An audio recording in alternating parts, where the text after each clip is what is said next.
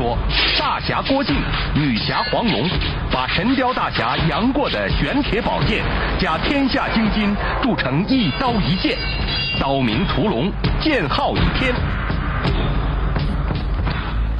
大家好，欢迎收看《经典传奇》。在金庸的小说里呢，有一个很惊人的预言，说是谁要能同时得到倚天剑和屠龙刀，谁就能一统江湖，成为天下霸主。为什么呢？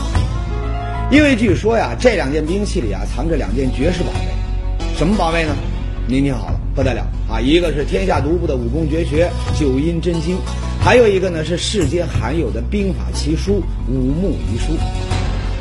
啊，说到这呢，估计有人要笑了。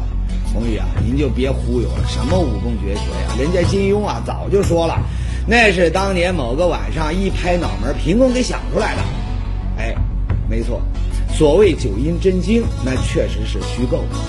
但是呢，很多人可能不知道，另一部五木遗书却不仅真实存在，而且呢还真是一部兵法奇书。谁写的？就是咱们今天的故事的主角，这位大名鼎鼎的南宋抗金英雄岳飞。岳飞，这您不陌生吧？他的故事呢很多，像刚出道那会儿，枪挑小梁王，勇夺武状元啊，最著名的岳母刺字，精忠报国。后来的那就更多了，大战诛仙阵、牛头山救驾、大破双龙阵、巧破连环马等等。哎，这些故事啊无不脍炙人口，让人荡气回肠，听着过瘾。但是，您知道吗？就是这位岳元帅，却给咱们留下了一个天大的谜团。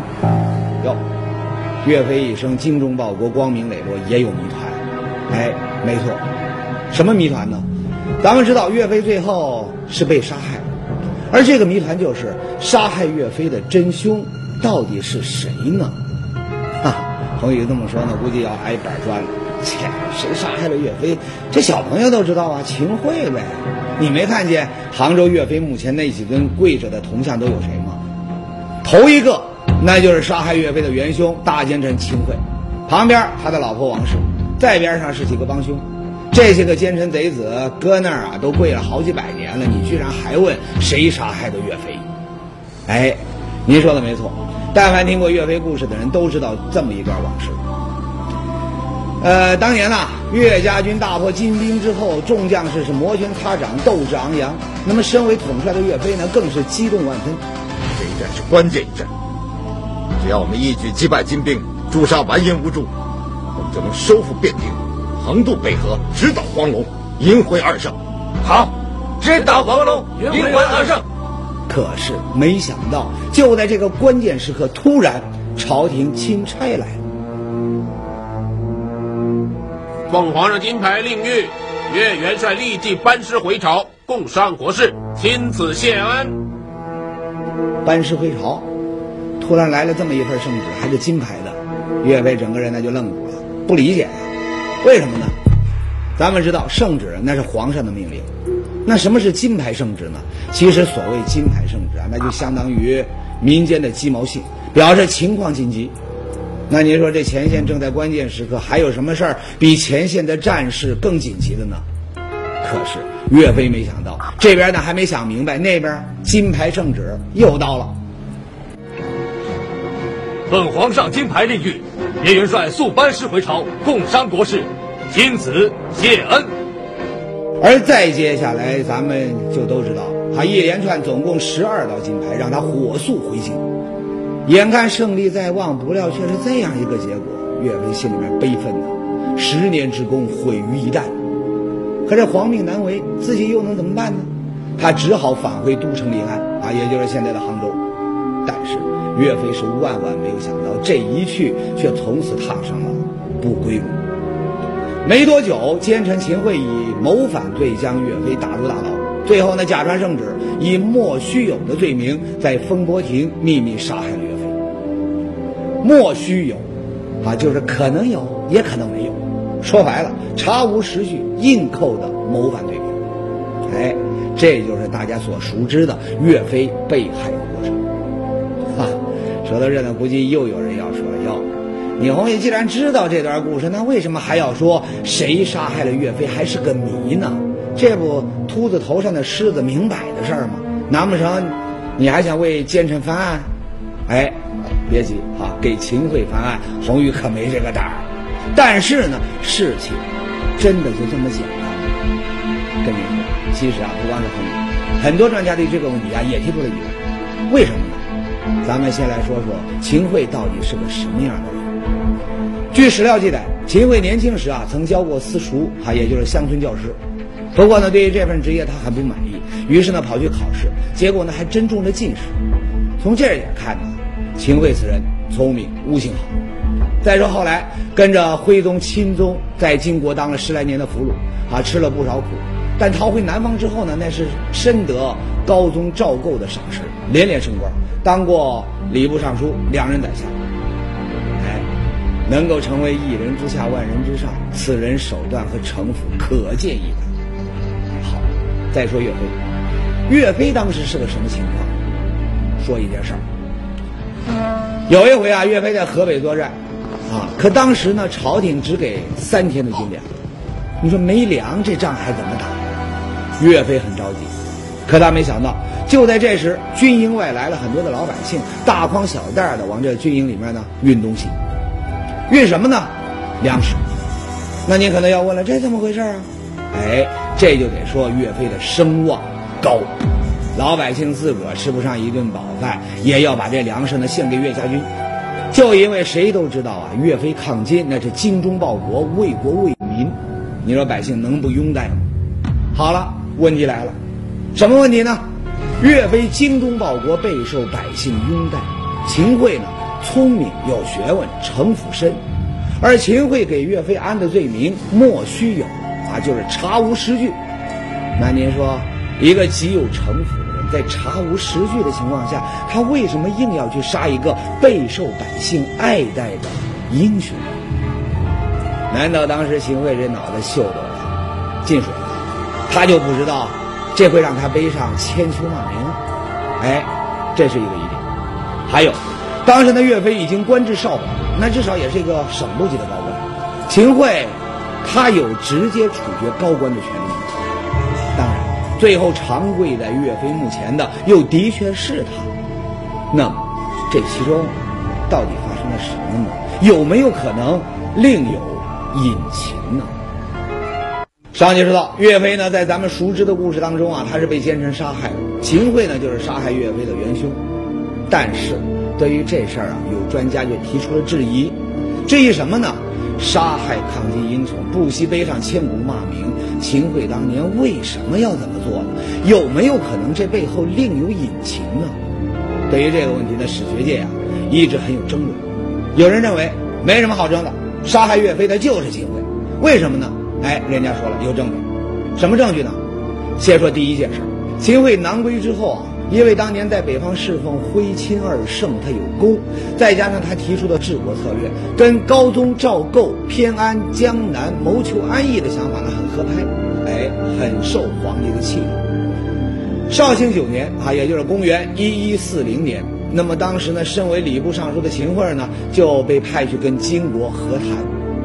其实当时啊，岳飞和另一位抗金名将韩世忠，他们在前线呢已经节节胜利。金国呢，那也是被形势所逼，便很快签订了和谈协议。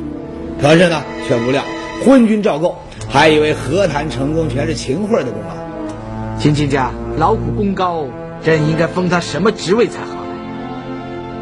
皇上，秦顺奴才多嘴，赵丞相已经罢官了，丞相一职尚在悬空。秦大人劳苦功高，理当胜任。哎，赵构当时呢也有这个想法。听到这个消息，哎呀，秦桧那个美呀！据说好几回呀，真就是做梦笑醒。可是呢，他没有想到，最后皇帝赏赐他的却只是黄金和田地，根本就没有提这个升职的事儿。那怎么会这样？后来一打听，原来呀是岳飞在皇上面前参了一本。皇上，丞相一职举足轻重，关乎社稷黎民。秦大人他阅历浅薄。而且城府甚深，恐怕难以服众，有损国体，是非社稷之福。好吧，既然如此，这件事就等朕考虑清楚之后再说。哎，正是因为岳飞阻挡了秦桧的升官之路，打这儿起，秦桧便把岳飞当成了眼中钉，想要除之而后快。啊，这是一个事儿。那么再说第二个，据说岳秦两家有着极深的个人仇恨，怎么回事呢？秦桧呢有个儿子啊，名叫秦熙，此人呢仗着父亲的势力，欺男霸女，无恶不作。那么这一天呢，秦熙啊在这个街上看到一位美女啊，打起了歪主意。就想在没人的地方一图不轨，但是呢，没想到岳云刚巧路过碰上了。咱们知道岳云手使一对亮银锤，在战场上那是万夫不挡，神勇过人呐。那么秦熙一个花花公子，怎么可能是他的对手？据说当时啊，秦熙一看打不过，便拔出小刀准备偷袭。再看岳云回身就那么一脚，我的乖乖，直接就把秦熙啊踢下了悬崖，摔死。这就是岳秦两家的一段杀子仇怨。虽说当时秦家理亏这事呢没敢往下深究，但是呢，一旦逮到机会，秦桧你说能不报仇吗？专家认为，这应该也是秦桧杀害岳飞父子的原因。还有，秦桧矫诏要杀害岳飞父子，那也是箭在弦上，不得不发。这又是怎么回事？当年岳飞被十二道金牌召回临安，你注意啊！当时呢，出现了一个非常奇怪的现象，什么现象呢？前面咱们说过，当时圣旨说呀，皇上有国事要和岳飞商量。可是呢，岳飞到京后呢，几次求见皇上，得到的答复却是圣公维和。维和呀，就是皇上身体不舒服，暂时不见，他根本不谈国事。奇怪吧？更奇怪的是，没多久，皇上呢还传来旨意，加封岳飞为少保。但同时呢，要他交出兵权，为什么呢？这里啊，宏宇要跟您爆个料。据说当时的原因呢，是皇上得知岳飞有私通金国的嫌疑。哟，精忠报国的抗金英雄居然会私通金国，这这这有点太扯了吧？哎，您先来看看这个。你答应过为我做一件事。你说吧，我一定能做到。如果来世投胎，我要你和我做一对平凡的夫妻，你种地，我做饭，你答应我？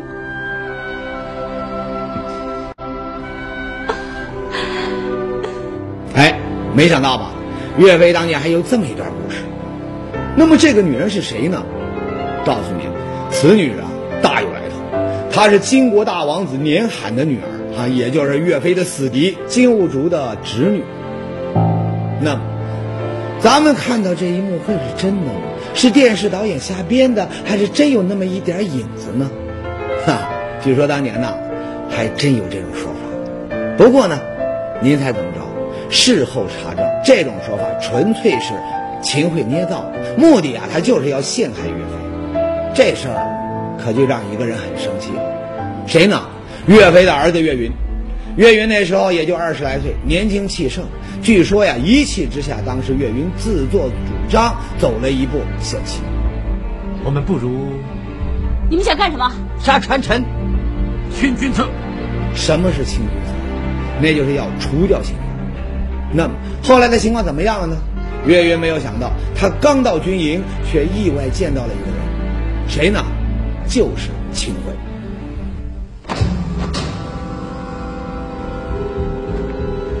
秦桧，你这个奸贼！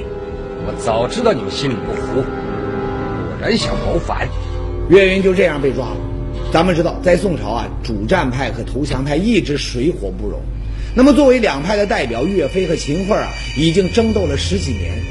再加上个人恩怨，那么秦桧怎么可能放过这样的机会呢？绍兴十一年，他乘机对岳飞下手。你怎么查我不管，丞相只要你查出岳飞谋反之罪。相爷，为了达到这个目的啊，据说当年秦桧手下的张俊、莫奇谢等帮凶对岳飞父子那是各种刑具无所不用其极啊。最有名的一种刑罚。你一定还记得吧？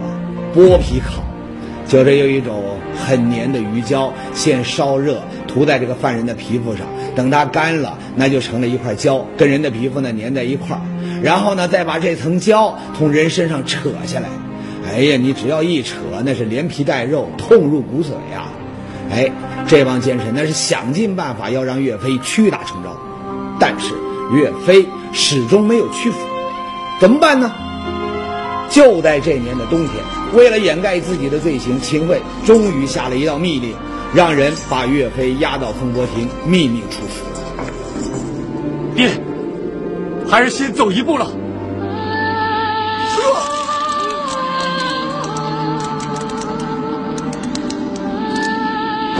因为投降派的阴谋，因为岳秦两家的私人恩怨，那么秦桧主谋杀害了岳飞，啊，这是一种说法。但是，另有专家却认为，杀害岳飞的背后应该还有一个更大的幕后黑手。那么，这个幕后黑手到底是谁呢？他又为什么要杀害岳飞呢？一直以来呢，人们都认定是秦桧，但是不少专家却认为啊。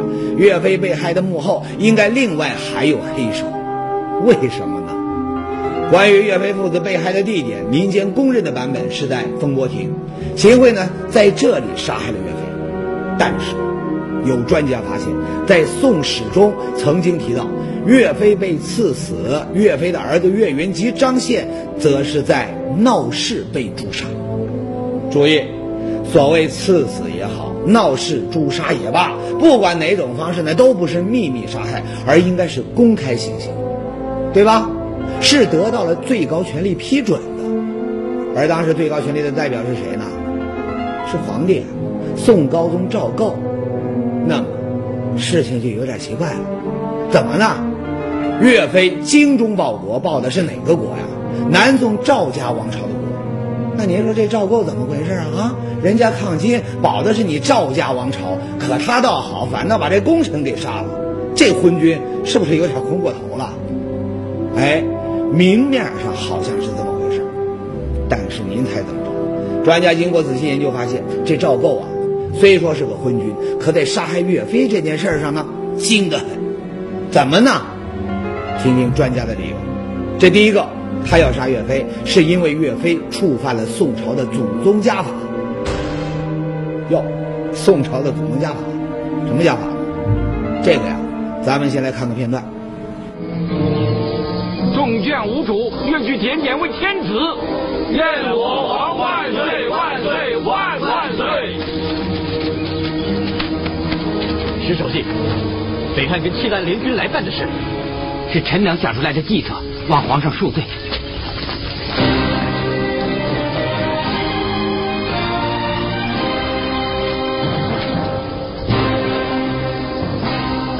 大家起来！谢皇上。今日赵某承蒙各位兄弟将领拥护，立为天子，实在受宠若惊。哎，这段往事呢，不用红雨提示吧？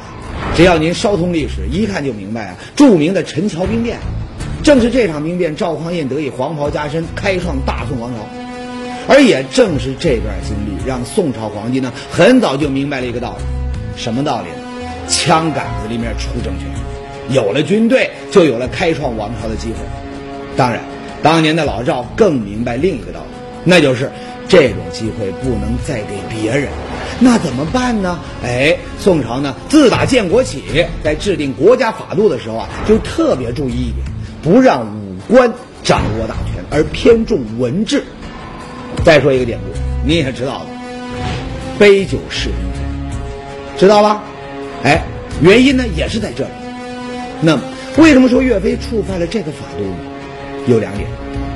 第一，岳飞的军队被人们称为什么？岳家军，对吧？咱们知道，其实呢，这种叫法完全是老百姓啊出于对岳飞的敬仰。但是，事实的结果却是麻烦。怎么呢？皇上他听着不舒服啊！这明明是国家的军队，那怎么就成了您岳飞家的军队呢？这不是只知有岳飞，不知有我大宋皇帝吗？哎，所谓功高震主，皇帝很不爽。第二点，岳飞带兵威震中原，金兵呢闻风丧胆。那么在金兵当中，不就流传着这样一句话吗？撼山易，撼岳家军难。啊，您可能不知道，这个呀也让皇帝坐不住。为什么呢？您说这样的军队杀敌那是把好手啊，可万一哪天不听话，反过来要把自己给赶下台，那还不是易如反掌啊？哎，专家认为，在潜意识里，赵构觉得岳飞呀可能对他那也是威胁，所以痛下杀手。再说第二个原因，岳飞戎马一生，曾经多次提到过一个夙愿啊，即便就是在秦桧面前呢，他也毫无保留。什么夙愿呢？咱们再来听听。如果我们这次出征能够击败金人，希望皇上能够批准我们一鼓作气，乘胜追击，直到金国黄龙府，彻底消灭金人，迎回二圣。哎，岳飞在他著名的词作《满江红》里面也说了：“靖康耻，犹未雪；臣子恨，何时灭？”他一生的奋斗目标，那就是赢回徽钦二帝啊！他认为只有这样才能够洗刷民族的耻辱。但是，他没有想到。他这个想法却犯了赵构的大忌，什么大忌呢？您不知道，当初赵构下旨发十二道金牌召回岳飞时呢，他和秦桧之间，那可是有过一次密谋的。你的意思，大军不能北上，速召岳飞回京。朕曾经答应过岳飞，攻未成，不能召他回京。朕怎么能食言呢？此一时，彼一时啊，皇上，试想想。万一岳飞收复失地，赢回徽钦二圣，到时候皇上的地位，皇上，你心里有数啊！哎，这个问题呢，可就把赵构难住了。为什么呢？要知道，自古以来，权力这东西，那是最不能分享的。咱举个例子，战国时候的赵武灵王啊，就是弄出这个胡服骑射改革的那个赵王。当年呢。为了外出征战方便，他自以为很聪明，干了一件事儿，把王位啊提前让给了儿子赵惠文王，自己呢则自号主父。他心想啊，即便自己在外面出了事儿，国家呢也有接班人儿。可是呢，他没想到自打当了主父啊，他就说话不灵了，凡事呢都得经过儿子。那怎么办呢？于是呢，他便和另一个儿子联手搞了一次政变。当然，政变被镇压，赵武灵王呢？可怜呐，最后呢被儿子困在王宫里面，活活饿死了。那您看，父子之间一旦为了权力，照样白刀子进红刀子出。那您说这岳飞真要把这二圣给切回来，那自己这皇位那可咋办呢？哎，专家认为，宋高宗赵构之所以一直力挺以秦桧为首的这个投降派，甚至不惜向金国称臣，啊，割地求和，为的就是保住自己的。皇位，而岳飞呢，为了自己的夙愿，很有可能激化了君臣矛盾，迫使赵构动了杀心。这是第二点。那么至于第三点原因，那就是议和的条件。根据史料，当年的金国和南宋在议和谈判中，曾明确提出过要这个宋高宗把岳飞杀了，理由是在岳飞的抗金斗争中，岳家军杀死了很多金国皇族，金国要报仇。那么。高宗赵构很有可能为了急于表示求和的诚意，也必须牺牲掉岳飞。哎，专家认为，正是因为这些多方面的原因综合到一块儿，那么高宗赵构和秦桧一道，一个后方操纵，一个前台执行，这才制造了历史上这起著名的冤案。说到这儿呢，估计也有人说了，切。你刚才说什么什么赵构不希望父兄回国啊，什么怕这个岳飞势力影响他的地位，那么听起来好像很有道理。但是这些呢，都只是分析和猜测嘛。你有没有证据呢？哎，您还真别说，专家在史料里呢，还真找出了一点蛛丝马迹。什么证据呢？首先，秦桧杀害岳飞是哪一年呢？绍兴十二年。那么秦桧哪一年死的呢？绍兴二十五年，中间整整十三年。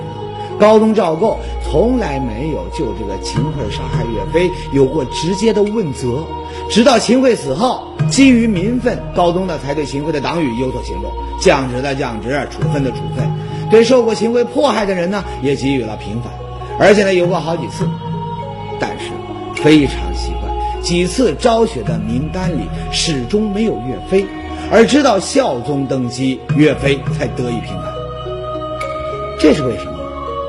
这是不是正好说明，在杀害岳飞这件事儿上，高宗赵构扮演的就是幕后的角色呢？所以专家说呀，高宗和秦桧两个人应该都是杀害岳飞的元凶。当然，历史呢已经成为过去，英雄的故事呢不会因为奸臣的陷害而终结。接下来呢，宏宇要再跟你说一个有关岳飞的传闻，怎么呢？上个世纪八十年代，在湖北黄梅县呢，曾经爆出了一个惊人的消息，说是很有可能当年岳飞并没有死，哈哈，惊爆吧？怎么回事呢？说是当年呢，在黄梅境内发现了一座古墓，谁的墓呢？不知道，但是里面出土的一件东西呢，让所有人感到震惊。什么东西呢？就是咱们开篇说到的那本兵法奇书《武穆遗书》。哎，咱们知道。岳飞后来呢被宋孝宗啊追封鄂王，谥号呢武穆。那么这座古墓里面为什么会有他的著作呢？而且呢这个墓非常大啊，墓葬规格很高，应该符合岳飞的身份。于是呢有人就提出，会不会是当年岳飞呢并没有死，而是隐居到了黄梅，最后葬在这里呢？哈，真是这样吗？后来呢几经考证，发现了这个墓啊还真是岳家的墓。不过呢，不是岳飞的，而是岳飞的另外两个儿子岳霆和岳震的合葬。当然，这件事呢，只是有关岳飞故事的一个插曲。不过呢，从这件事上可以看出，对于英雄，历史最终会给出公正的评价。而岳飞的精神呢，还有他的故事，我们将继续传颂。